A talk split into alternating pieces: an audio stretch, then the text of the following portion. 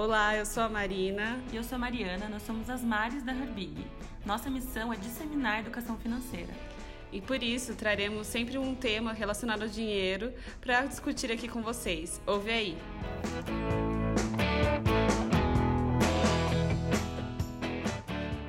Oi, pessoal, estamos de novo aqui falando sobre investimentos novamente, mas agora a gente vai falar um pouco sobre para quem quer arrojar um pouco mais, para quem quer arriscar um pouco mais, como né, come... segundo passo. É, como começar a arrojar. Já falamos sobre começar a investir no último podcast e hoje a gente quer falar sobre é, produtos mais arrojados, né? Então a gente chamou de novo a Diana aqui para falar com a gente.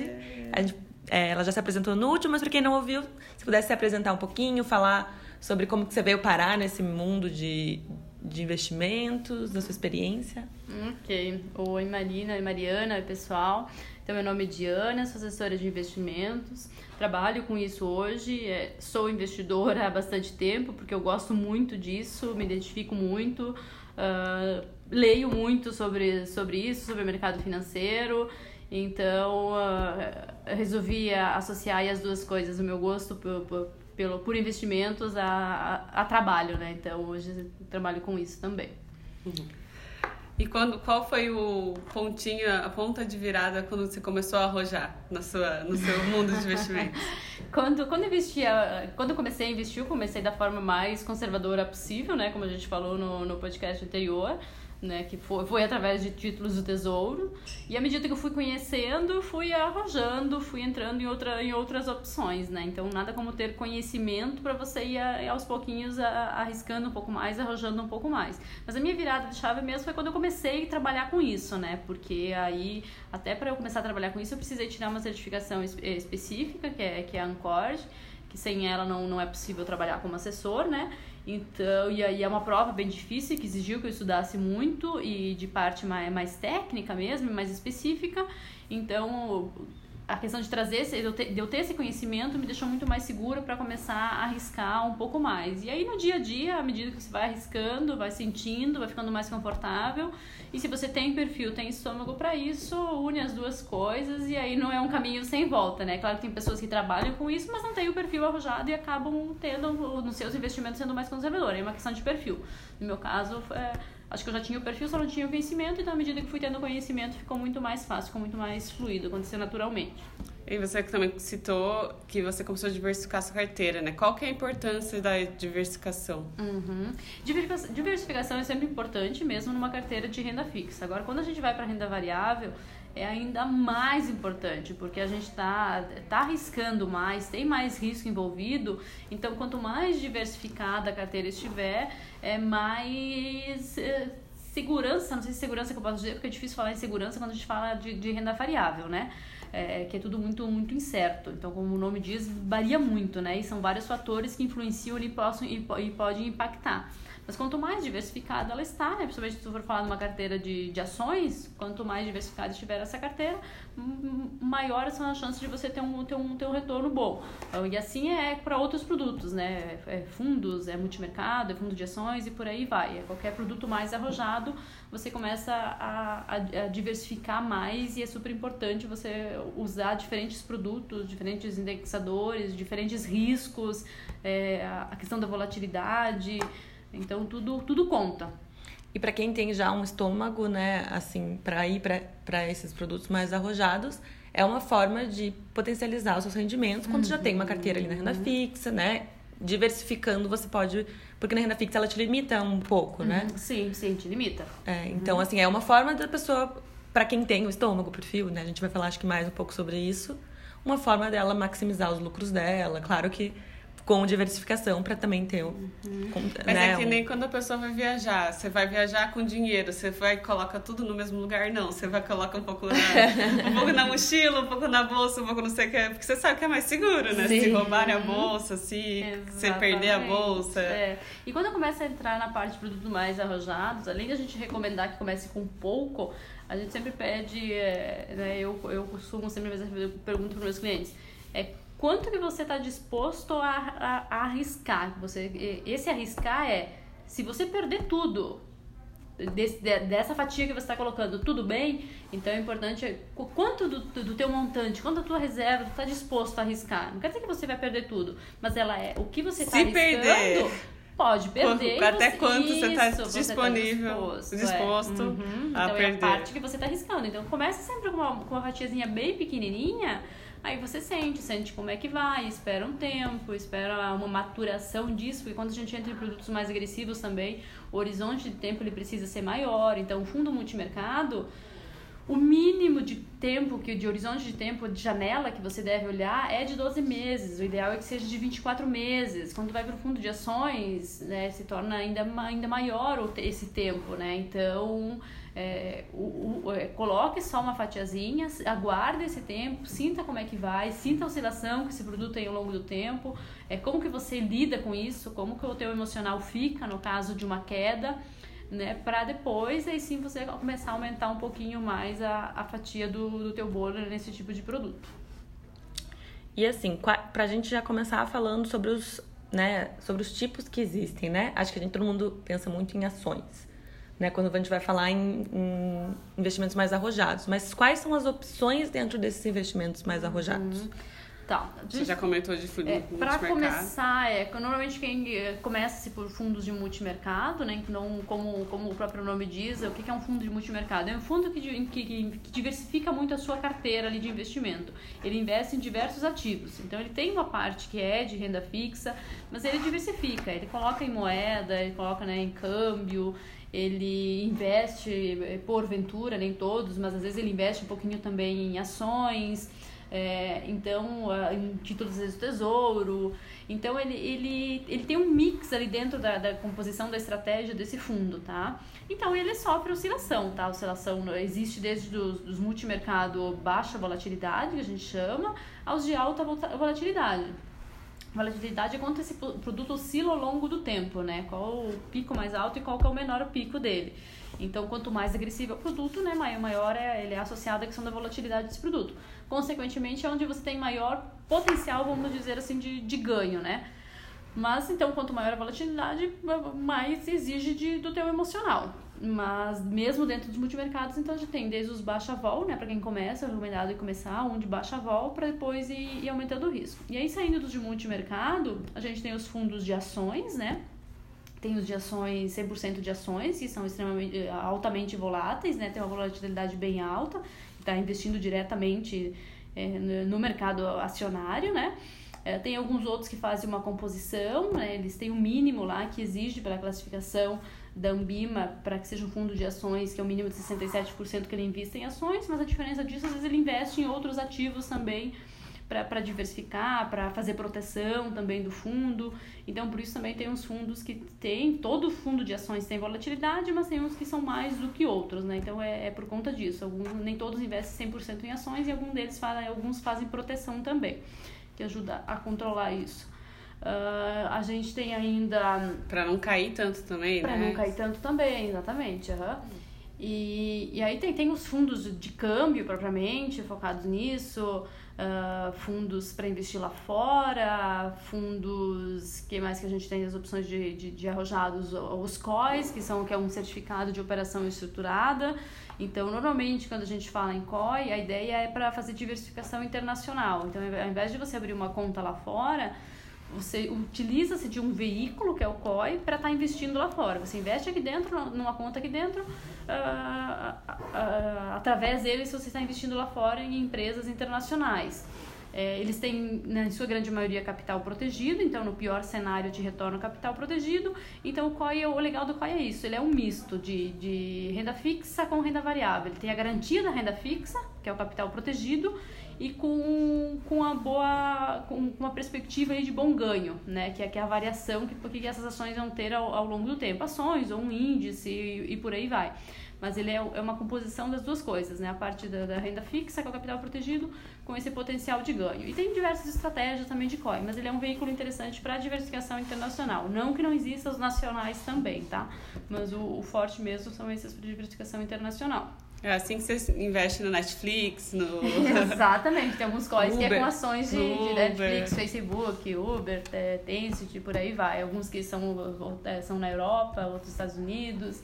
Então é um produto bem, bem interessante. Mesmo um perfil é, conservador, é, é, pode investir num produto desses por conta do, do capital protegido, né? Então, às vezes as pessoas perguntam, ah, eu quero, eu quero ganhar bem, quero arriscar, quero ganhar bem, mas não quero perder. Uhum. É difícil quando a gente fala de renda variável, mas o COI te permite isso. O COI te permite você ter um bom ganho com capital protegido. Pior cenário, se tudo der errado, se as ações caírem, você vai receber o, o dinheiro de volta protegido. Não vai ter rendimento nesse período, mas pelo menos não vai ter perda, né? É. E assim, falando em renda variável, o que seria renda variável? E partindo já para a gente pensar um pouco em ações, assim, né? Que acho que é o que o pessoal mais sabe, conhece, ouve falar, né? E tem curiosidade. Uhum, tá. Então, renda variável, como o próprio nome diz, ela, ela, ela varia ao longo do tempo, ela não, ela não, é fixa, né? Ela é totalmente diferente, é o oposto da, da, da renda fixa. Ela depende da, da, oscilação do preço daquela ação. Então, é, é, é, extremamente arriscado, né? Se for pensar, é onde as pessoas perdem dinheiro, é onde tem, tem muito risco envolvido. Então exige um cuidado muito maior na hora de você entrar no mercado de renda variável, exige muito mais conhecimento, uh, tanto da parte técnica quanto da parte uh, de, de análise fundamentalista, que a gente chama, que é o entendimento, o estudo da empresa onde você está investindo, quem é essa empresa, em que setor que ela está, quais são as perspectivas, é, como que está o, como que são os resultados dessa empresa, então tudo isso ajuda a, a, a são indicativos de que é uma boa empresa para você entrar, né? Boa, não, além da boa empresa, isso é uma boa hora para você entrar, Também, né? Também. Tem a questão do momento. Às vezes a empresa é ótima, mas ela já valorizou tudo que ela tinha que valorizar, né? Então, por isso que quando muito se fala que quando todo mundo tá falando da bolsa, não é hora de você entrar, porque ela tá nela, subiu o muito. O efeito manada. É, então o risco da qual. E depois que sobe, qual que é a tendência? É de cair, né? Não sei em que momento isso vai acontecer, mas vai acontecer.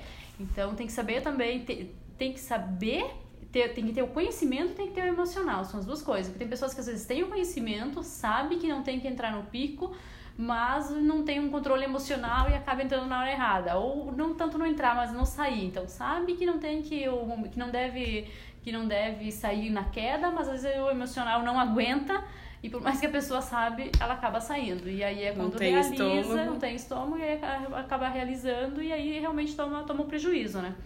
Então é, exige conhecimento, tem que ser a soma do conhecimento com, com o emocional. E só, só um ou só outro em renda variável.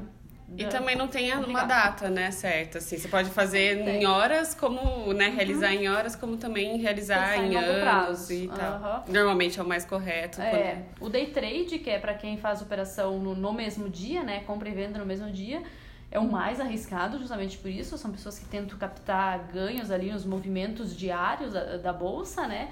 Então é onde, é onde que exige muito conhecimento técnico, né? Então normalmente se baseiam em, em análises técnicas os trades que fazem isso.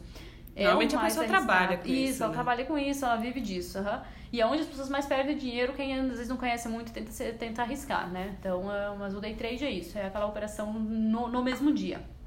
E aí a gente tem as intermediárias, os swing trades, e daí é, pensando num curto prazo de tempo, aproveitar alguma valorização, aproveitar às vezes alguma emissão de, de IPO e depois sair na sequência, mas é num horizonte de tempo ali mais curto.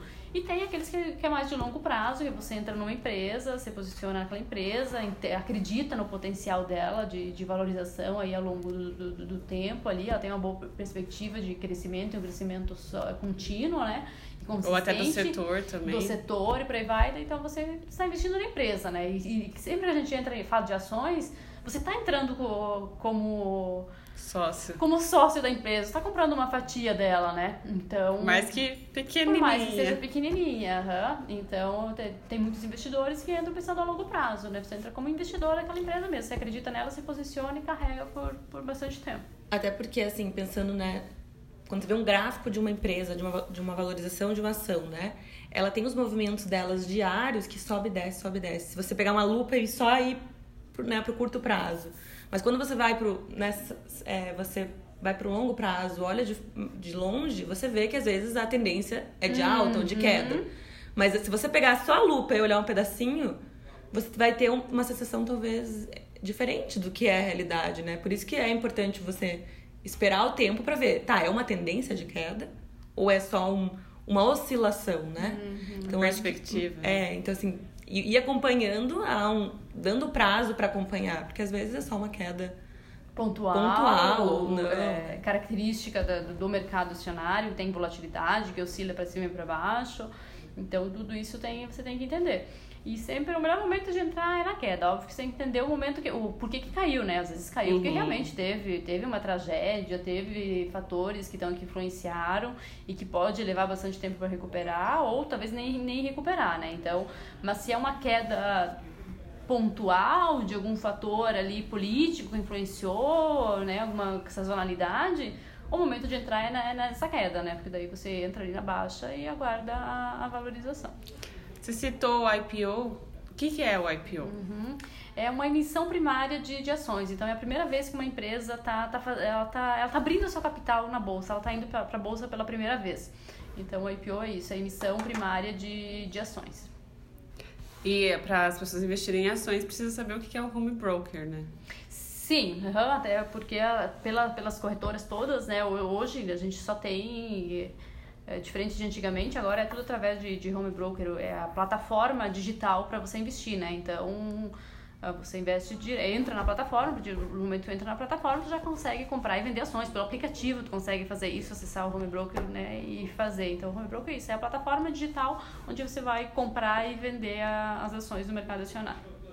É assim, é meio estranho, mas não tem nada de bicho de sete cabeças, não. né? Pra pessoa que. Não, tá ele é ali... é muito simples, por sinal, ele é super simples e até, até perigoso, né? Porque às vezes é alguém lá querendo testar alguma coisa, quando viu, comprou. É. Já vi várias histórias desse tipo. Alguém que comprou sem querer, vendeu sem querer. Porque ele é muito simples, muito prático. Tá ali na palma da tua mão e se você escolher o ativo, em dois cliques você comprou ou vendeu o ativo, né? Então. e assim, acho que uma coisa que é importante a gente falar, que você só é, efetiva a perda ou ganho quando você vende a ação, né? Uhum. Quando você liquida a ação. Isso. Então, isso é, acho que explicar um pouquinho melhor isso, porque às vezes a pessoa vê ela caindo, não significa que você já perdeu, né? Se você esperar, se tiver estômago, né? uhum. né? Se for, né? Então, você tem que explicar um pouquinho melhor isso, para que as pessoas entendam que não é tão arriscado, ele é arriscado, mas assim, se você tiver estômago, paciência, talvez não, uhum, você não vai liquidar funciona, a perda. É. é. Então, tanto fundo de ações quanto entrar em ações diretamente, você entrou lá, se posicionou, comprou ativo ou comprou a cota, ele está em um determinado valor. Ele teve uma desvalorização, ele teve uma queda, né? Então, quando você olha na tua conta, tu vê que perdeu o valor, né? Então entrou, hipoteticamente falando, entrou lá com, com 10 mil reais, tá? Se posicionou com 10 mil reais. No dia seguinte, você olha na tua posição, tá 9.500. Meu Deus, perdi 500 reais. Ele, você não perdeu ainda, ele teve uma desvalorização. Num dia estava valendo 10, no dia seguinte estava valendo 9.500. É característica do produto normal, acontece. Isso vai virar uma perda mesmo, você vai ter você terá perdido isso se você pegar e vender. Né? Porque daí se você vender, ele tá valendo 9,500, você vai vender por 9,500 e aí realmente do teu 10, 10 virou 9,500. Agora, se você aguentar, deixa ali, deixa o mercado atuar ali, ver. No dia seguinte pode ainda cair mais um pouquinho e virar 9, pode uhum. virar 8. Mas, é, se é característico do, do produto, essa oscilação, no dia seguinte ele pode virar 10, pode dar 10,500, daqui a pouco pode estar em 15. A lupa que a Mari estava falando. É, então, renda variável sempre tem oscilação. Tem os que tem mais, tem os que tem menos, mas sempre tem. E em algum momento ele vai ficar negativo. Né? Então, mas é, é característica do produto. Então, mas assim, é, ele vira perda efetivamente quando você vende, quando você realiza aquilo. Se você aguentar, né? Obviamente que não, tem, também não é o caso, às vezes, de entrar e tá indo acontecer uma tragédia e você sabe que é um caminho sem volta. Então, é, às vezes é melhor realizar a perda do que esperar que vira pó de fato, né? Sim. Mas é diferente, isso é algo pontual específico, é diferente da oscilação normal que, que o produto tem. Então, quando entrar no produto desse, tem que saber que tem, que tem oscilação. E acho que uma das perguntas que também, né, já para entender isso, é: não acompanha o desempenho da empresa, eu posso investir mesmo assim? Pode, é mais, é mais arriscado, né? Mas pode. Então, o que, que a gente recomenda? Se vai fazer por conta, o que, que a gente pensa quando fala em, no mercado acionário, fala em renda variável? Se vai fazer por conta, não entender nada e querer fazer por conta é muito arriscado. É, você está contando com a sorte, né? Então, é muito arriscado. Então, se não entende, procura ajuda de alguém que entende, seja de um assessor de investimentos, é, seja de alguém da tua confiança, alguém próximo que possa te, te auxiliar ali. Porque... Ou entrar num fundo. Ou entrar no fundo, um... porque essa é uma boa opção. Às vezes as pessoas, ah, eu queria arriscar mais, queria entrar no mercado de renda variável, mas eu não conheço nada, não entendo nada, não tenho tempo para isso, não gosto disso, não quero estudar. Mas eu quero. Mas eu quero. mas eu quero ganhar mais. Isso, né? mas eu quero uhum. ganhar mais. Uhum. Os fundos de ações são ótimos para isso, porque daí essa. essa esse estudar, esse entender, ou fazer a gestão da carteira ali, quem vai fazer é o gestor do fundo, você está delegando para ele. E é por isso que ele te cobra uma taxa de administração, voltando de novo a falar na taxa de administração. Ele te cobra por isso porque ele está fazendo esse trabalho. Então, ele tá todo é uma... dia lá olhando e pesquisando. Ele é especialista é. nisso, ele só faz isso. Então, ele, por mais que você saiba fazer e faça bem feito, olha, é difícil alguém fazer melhor do que um gestor de fundo faz, porque isso é a vida dele, né? E tem anos de experiência, trabalha muito tempo com isso. Então ele faz isso muito bem feito. Não quer dizer que ele vai acertar sempre, mas ele faz isso muito bem feito.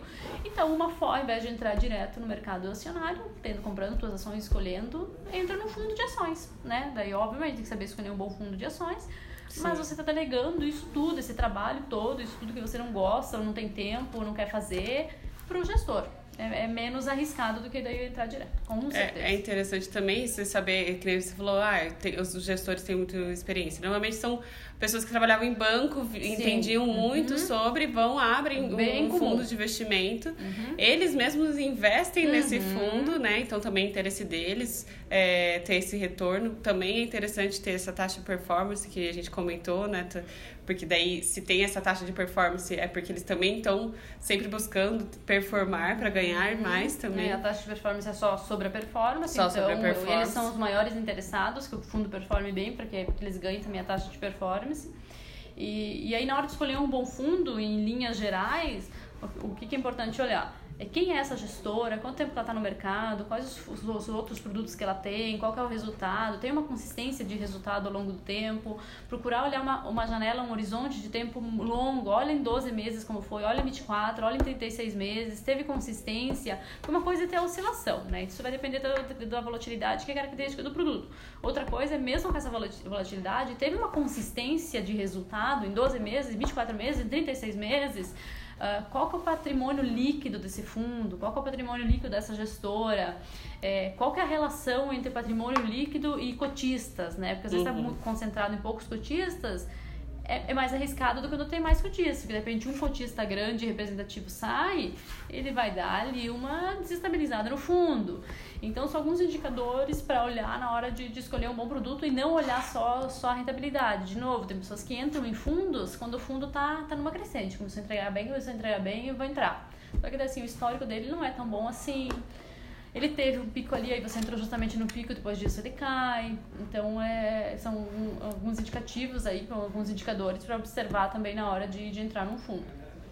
E você pode também comprar ações do índice Bovespa, por também, exemplo. Que é não comprar ação de uma empresa só, mas da bolsa. Você da acredita bolsa. na bolsa. Né? Isso. Uhum. Então o índice, a gente já explicou no podcast, dois podcasts anteriores que é isso, a média de 100 empresas, né? Uhum, então, são assim... as principais empresas que estão na bolsa hoje, na, na Bovespa, no caso, né?